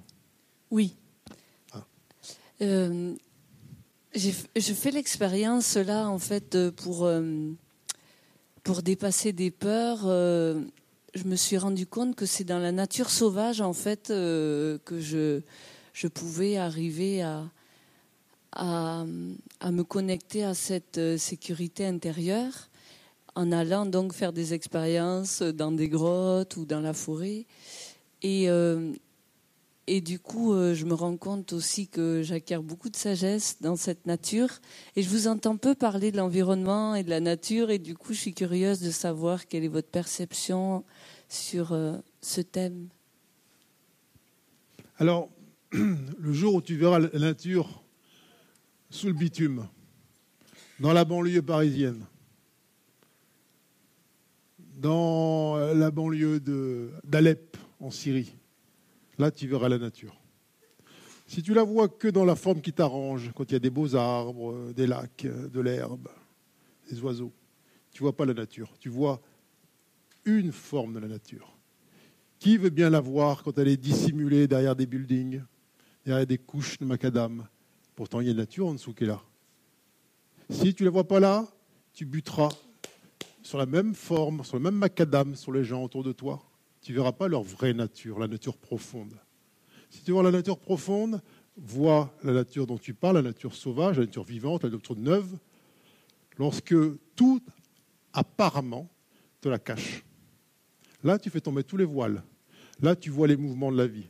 Là, tu vois le pétillement. Là, tu vois la terre qui te répond sous les pavés. L'idée même du ressourcement dans la nature part du postulat que tu peux être coupé de la source et que tu as besoin de quelque chose, d'un lieu en particulier pour être ressourcé. Est-ce que c'est vrai? Non, c'est pas vrai. C'est une impression, c'est une sensation que tu te donnes. C'est quoi la vraie liberté? C'est d'être en plein milieu là, du RERB, en heure de pointe, et, de sentir, ben oui, je suis pleine, entière, complète, unifiée. Si tu as besoin d'avoir la grotte, euh, le lac, le machin, c'est la liberté? Non, c'est pas ça. Pourquoi je ne parle pas de la nature? Parce que la nature est partout. Elle n'est pas plus là-bas qu'ici. Mais si on veut voir la vraie nature des choses, c'est la même chose. C'est pareil que pour les êtres humains. Il y en a qui sont effectivement, ils sont, ils sont comme euh, bétonnés l'extérieur. Ils ont des, casques en, bitume, en macadam. Pourtant, derrière, il y a le même amour originel qui est là. Qui veut voir ça? C'est comme on parle de la prison, il y a le, béton de la prison, là, avec des murailles qui font 15 mètres de haut. Et les êtres qui sont dedans, c'est bien des êtres vivants, composés de lumière comme nous tous. Qui veut aller là-dedans euh, se ressourcer?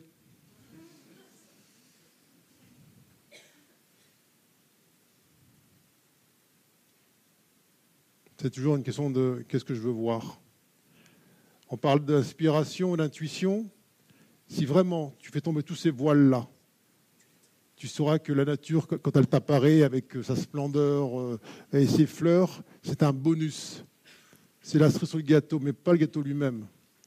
Mais si tu es, tu dis ah c'est ça que je veux, c'est ça la nature, et que là tu dis non, là il n'y a rien, tu vois que la surface, tu mettras les mêmes voiles en toi, les mêmes limitations. Ce que tu veux, c'est voir l'amour en toute chose.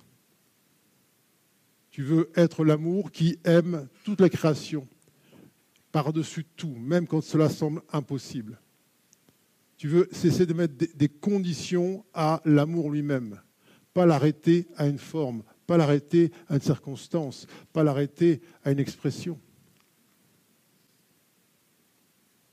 Parce que tu es comme nous tous un être infini éternel. Tu ne peux pas te contenter du temporel et du ponctuel. Tu viens pour partager l'amour divin, inspirer l'amour divin. Même dans les plus grandes tragédies, même dans les plus grands drames, il y a toujours là une étincelle de lumière qui est là, qui te dit, que veux-tu voir? Que regardes-tu? Est-ce que tu vas tourner le regard et partir en courant?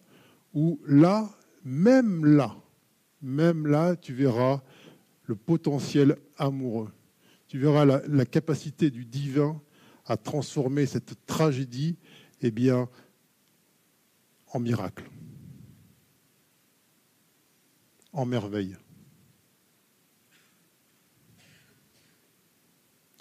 La nature euh, bétonnée, elle a besoin de ta présence. Je ne dis pas forcément physique, mais elle a besoin que tu la vois. Elle a besoin d'être unie avec toi, pas mise à l'écart, pas fuie. Bien sûr que tu écouteras ton inspiration si tu veux habiter dans tel ou tel endroit, c'est pas ce qu'on dit. Mais tu sais que ce n'est pas une fuite.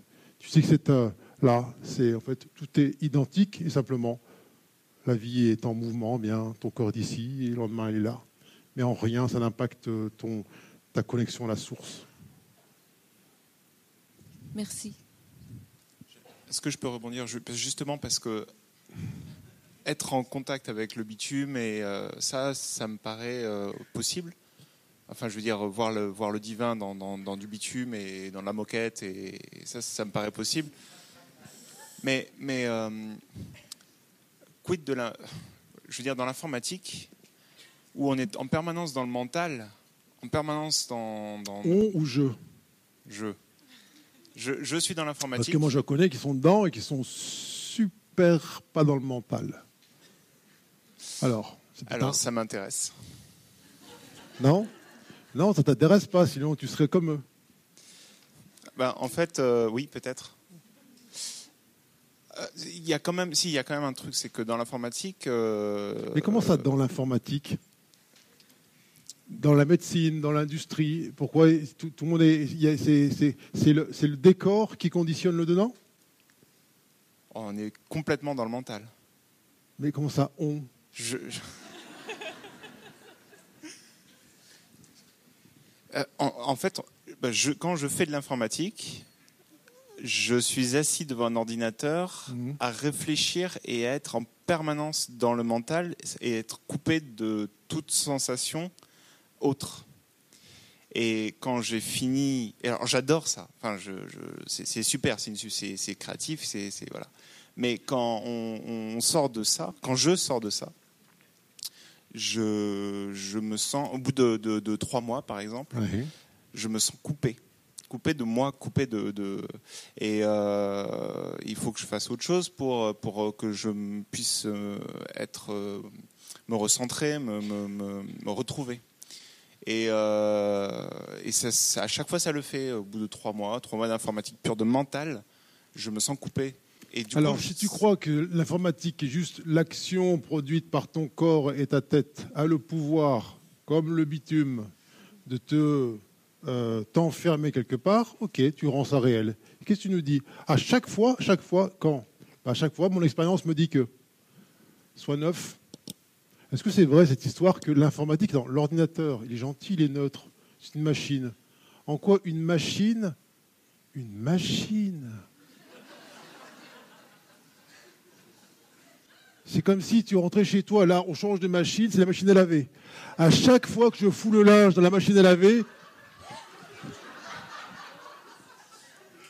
Alors, on te dirait, mais attends, euh, pourquoi tu fais ça?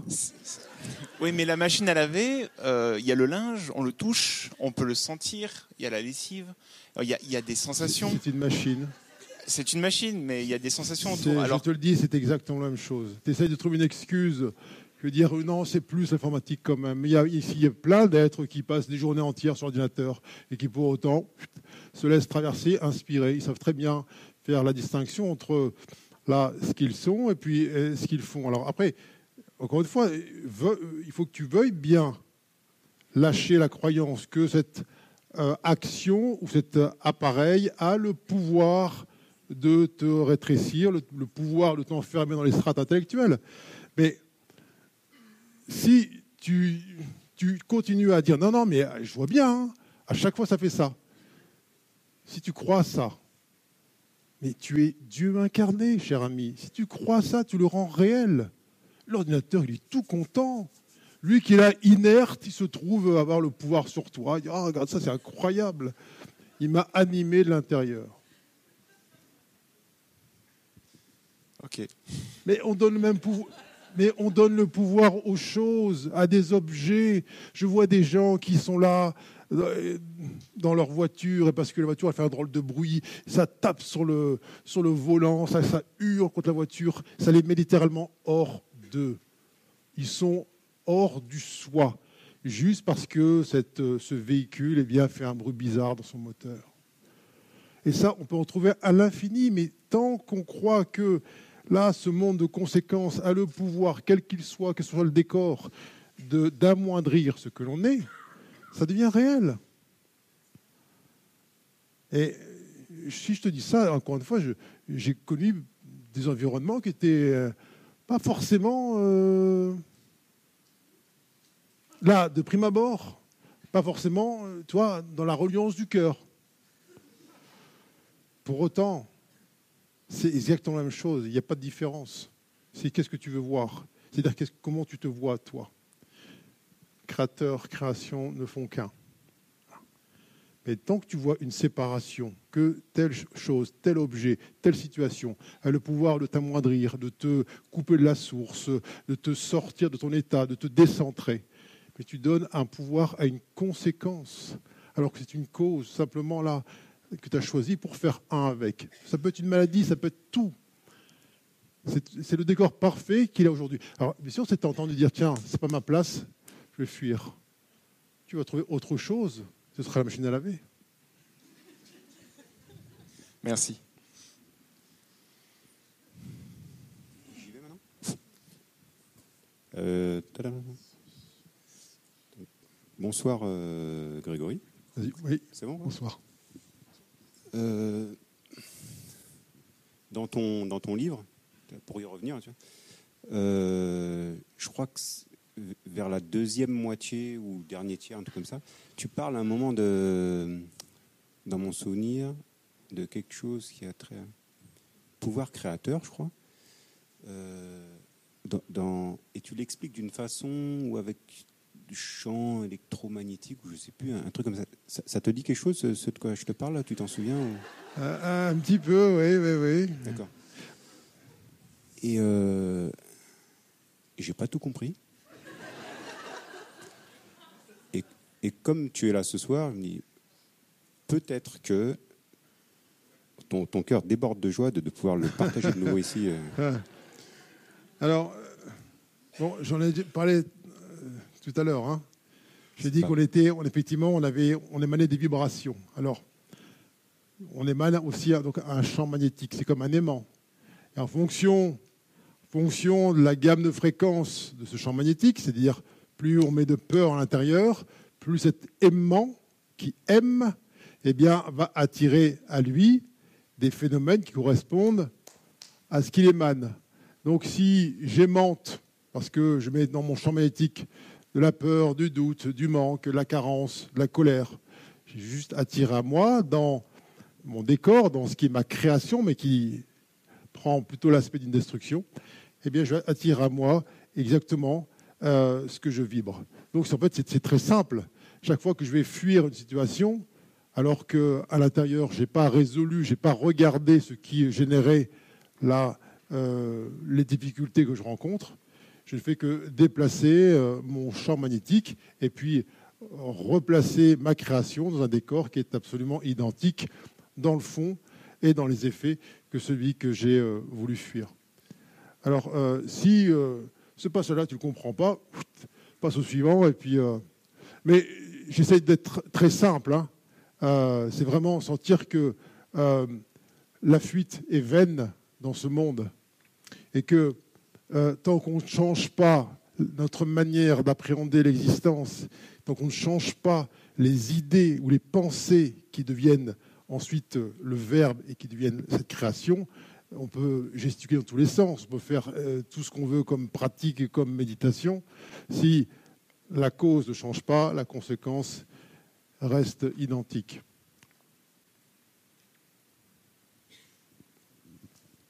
Oui. Bonsoir Grégory, merci beaucoup pour euh, toute ton inspiration partagée, c'est vraiment génial. Moi j'étais découvert il n'y a pas très longtemps et tu t'arrêtes, bon bah, c'est comme ça. Alors j'avais quelque euh, chose... Attendez, attendez. Comment ça? C'est quoi cette rumeur qui dit que j'arrête? Bah, En fait c'est ce que tu as publié sur Facebook, en fait tu arrêteras avec les... Je n'ai pas dit j'arrête, j'ai dit la forme que cela prend aujourd'hui est appelée à changer. Bon, donc cette forme qui s'arrête euh, aujourd'hui. oui, mais il n'y a pas d'arrêt. Je vous l'ai dit, c'est un processus, la création, un processus continu, un mouvement continu. Euh, juste là, j'ai souscrit à cette inspiration qui me montre que si je maintiens un certain type de forme, eh bien, ça prive les uns les autres, parce qu'il y a une habitude qui est prise de se reconnaître comme étant source de connaissances. Et j'aspire parce que j'ai aucune, euh, aucune euh, joie à contempler que le, les mêmes questions me sont renvoyées en permanence. Je veux que chacun sente que peut-être il y a cet accès à la réponse intérieure, que cette inspiration permet. Je veux qu'on passe d'un système d'enseignant enseigné à un système de partage où chacun se reconnaisse dans sa complétude, sa plénitude, son parfum, sa note unique. Alors, ma question, c'était, euh, donc moi j'ai 20 euh, ans d'expérience professionnelle derrière moi où je me suis épanouie. Il n'y a pas très longtemps, euh, j'ai découvert ce qu'était le chômage. Et je me suis épanouie aussi. Donc j'ai trois enfants, lesquels en fait, voilà, ils étaient super contents d'avoir maman. Et moi, voilà, tout le monde m'avait dit oh, c'est super galère, tu te trouves super vite. Et pas du tout, en fait. Je me suis retrouvée, parce qu'ils sont à peu près un grand et une petite, euh, et puis le moyen, un moyen, euh, en fait, à méditer le matin, prier, faire à manger, et puis je m'éclate, en fait. Et. Euh, donc du coup, il y a moi qui étais toujours quelqu'un qui savait, voilà, me connecter, très connecté avec Dieu, avec avec mes enfants, ma, carrière, ma famille. Bah, je me trouve aujourd'hui à vouloir dire un gros salut, je vais rester chez moi à, m'occuper de ma famille, de mes enfants, quelque chose qui me plaît énormément, mes amis, euh, bah, tout le monde en fait. Euh, et euh, ben, voilà, le rapport à l'argent, c'est difficile parce que voilà, on a fait des choix de famille qui correspondaient en fait à une certaine situation financière. Et aujourd'hui, si je renonce à ça, bah voilà, tout se remet en question. Et donc, du coup, euh, je me retrouve en fait à, avoir, le peur du vide. Mais euh, par contre, là, c'est concret parce que si je ne retravaille ah, oui, parce que des fois, c'est abstrait. Hein. il, y a le, il, y a le, vide concret hein, et le vide abstrait. C'est la même chose. Le vide reste vide. Le vide n'existe pas. Mais en tout cas, le, manque d'argent, ça, ça, sera. Euh, D'où ça vient, ça? Est-ce qu'il n'y a pas la croyance qui dit si je m'amuse, si je fais ce qui me plaît, il n'y a rien derrière? Tu gagneras ta, ton, ton, ta pitance sur de ton front, tu accoucheras dans la douleur, alors que l'ité dit, tiens, tu te la laisseras traverser par la source et tu accoucheras dans la joie. Qu'est-ce, qui est-ce qu'il est là qui est à la source de ça? J'en parlais la semaine dernière au feu de l'esprit, là il y a, une, une, démence, et en France on est des spécialistes, une démence. Lorsqu'on voit quelqu'un qui gagne de l'argent facilement en s'amusant, genre en tapant dans un ballon, tout le monde crie au scandale. C'est inadmissible.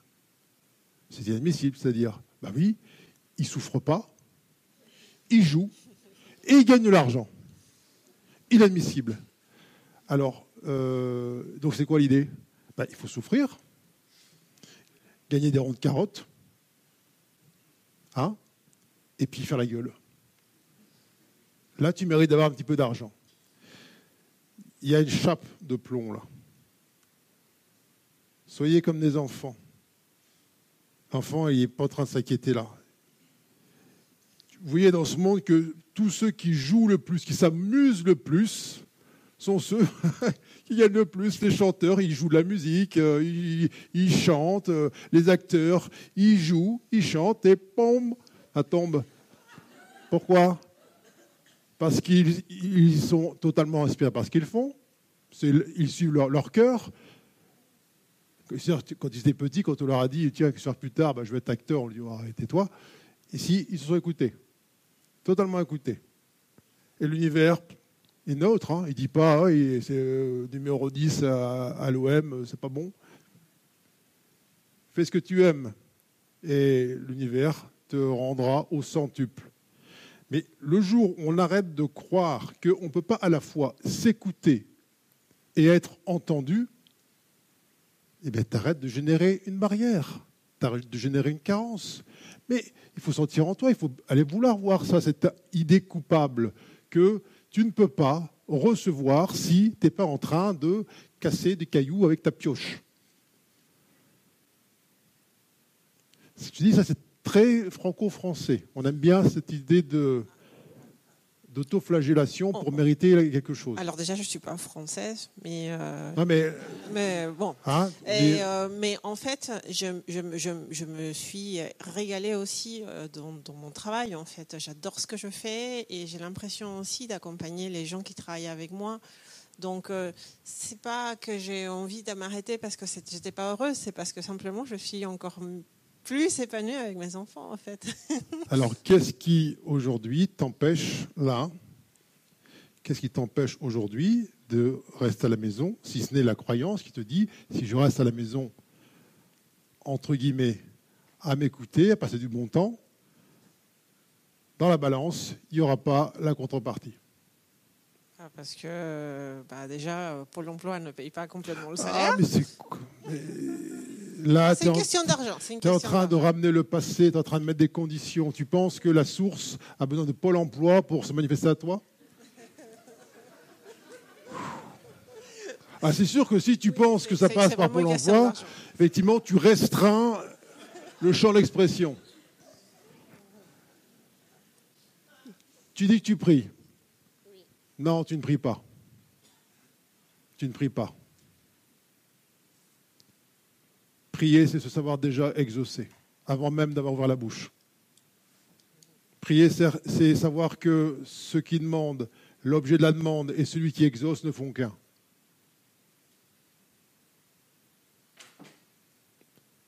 Que ta prière soit un état, pas une action.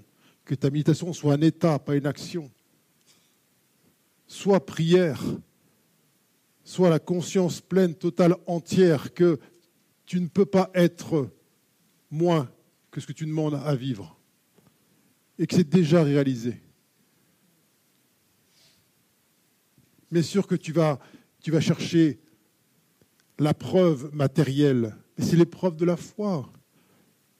Sache que tu es déjà exaucé en l'absence de preuve et tu recevras Merci. avec joie.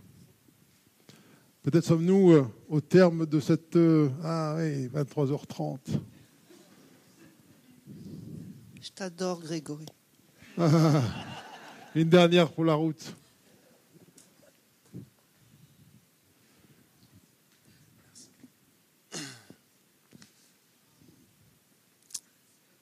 Alors, j'ai une, une réflexion par rapport euh, à la puissance du verbe, à la puissance du mot, et de ce plan de réalité dualiste dans lequel nous sommes. Quand on parle de vide, de se jeter dans le vide, on en revient, qu'on se jette dans le plein. Mais en fait, l'un ne va pas sans l'autre. Parce que l'un, on ne pourrait pas savoir qu'il est réel sans l'autre, en fait, sans l'autre aspect. En tout cas, là, dans ce plan de réalité plus je m'autorise à expérimenter ça, dans mon corps, dans mes sensations, dans mon mental, dans tout en fait, dans tout l'être euh, physique, énergétique, mental, émotionnel, et plus j'ai l'impression qu'il y a quelque chose qui, va s'effacer en fait. Parce que plus j'ai l'impression que je touche à quelque chose qui... Ça y est, c'est qu'il n'y a plus rien qui peut s'accrocher en fait. Parce que chaque mot, j'ai conscience que dès que je dis que je vais bien, le mal est déjà là. Enfin, ce qu'on appelle le mal, entre guillemets, et le bien, pareil pour le bien.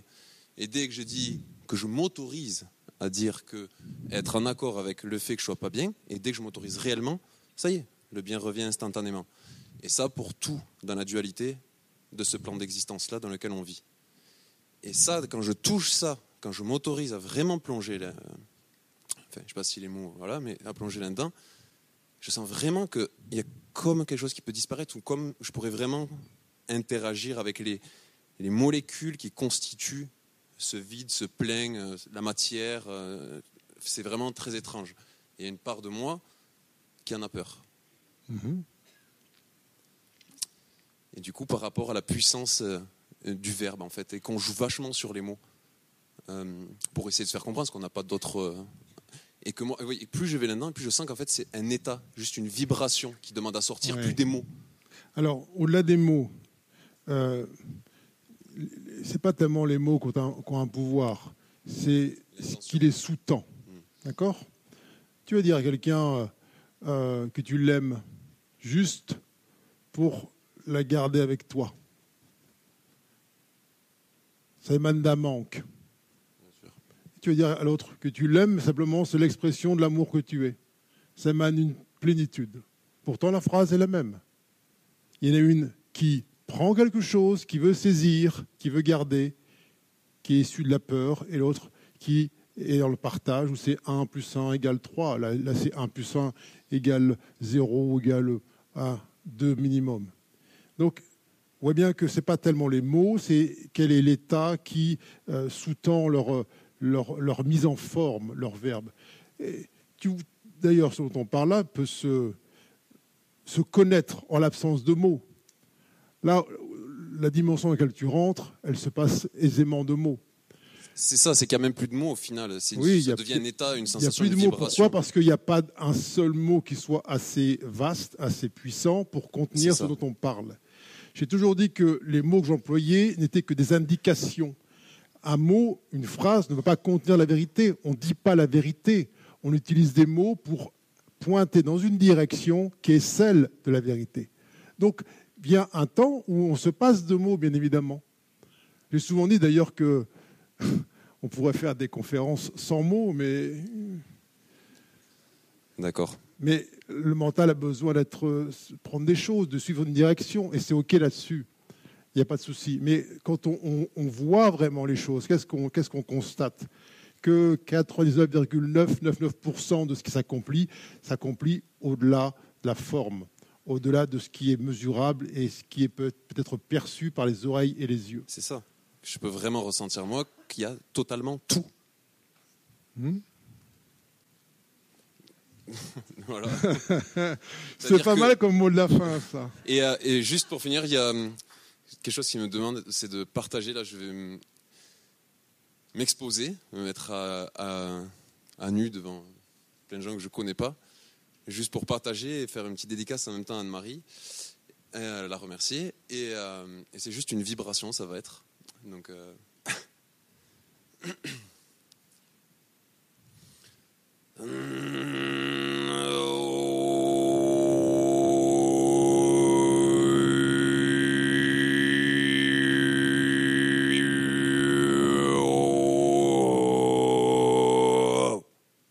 Merci.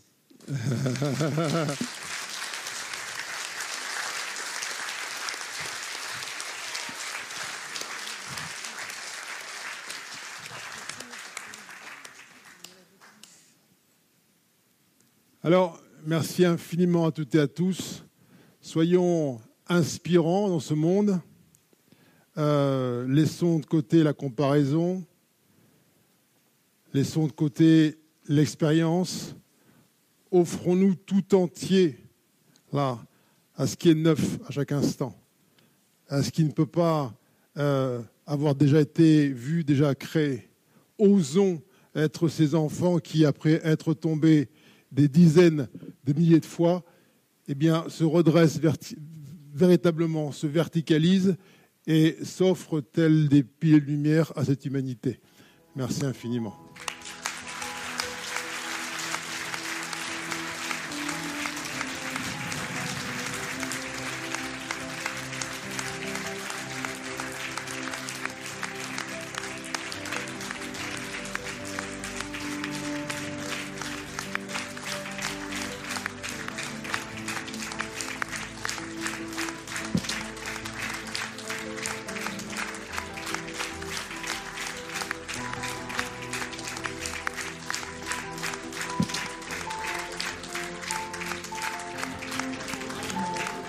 Ce moment magique. Magique, plusieurs moments magiques. Là, la présence de ce petit garçon était extraordinaire. Quelle authenticité. Ces paroles, c'est du miel qui coule, euh, qui coule et je me laisse traverser. J'ai pas de mots parce que parce que c'est là, c'est intense. Il y a une extrême légèreté. Grégory, c'est un être euh, voilà, qui m'est cher et euh, qui m'a beaucoup beaucoup apporté, donné. C'est génial, c'est la première fois que je le vois et c'est voilà. Donc j'ai des petites clés pour euh, m'en sortir. Comme le disait Grégory, on a trop tendance à penser que c'est trop simple. Et c'est pour ça qu'on n'y va pas. Et voilà. On doit rester les enfants et être dans la joie et c'est tout ce que je retiens. Je sens toutes mes cellules vibrantes, de la tête aux pieds. Merci vraiment à cet être qui nous inspire. Je me sens bien parce que c'est positif, mais pas d'une façon mièvre, mais d'une façon très réelle, je trouve. Qu'est-ce qui m'a frappé, c'est euh, le changement euh, d'énergie tout au long de la soirée, c'était magnifique. Bon, je venais pas une piqûre de rappel, mais c'est autre chose qui se passe, quoi. Il y a une. Je sais pas quoi dire, quoi. Ça me remplit le cœur. Je suis émue. Juste euh, gratitude et merci infiniment du fond du cœur. c'était une, évidence pour moi et un bonheur infini. En fait, quand je l'ai vu, je l'ai reconnu et pour moi, il fallait qu'il descende à Toulouse. Et on a démarré tout petit avec 20 personnes et puis euh, voilà, à ce soir, on était plus de 200 et en séminaire, on va être près de 80. Et pour moi, c'est juste euh, un rêve réalisé parce que j'avais tellement à cœur de faire passer son message à tous mes amis, parler de lui partout pour que sa sagesse profite au plus grand monde parce que pour moi ça a été euh, un changement drastique dans ma vie d'avoir rencontré euh, son message et sa façon de voir les choses.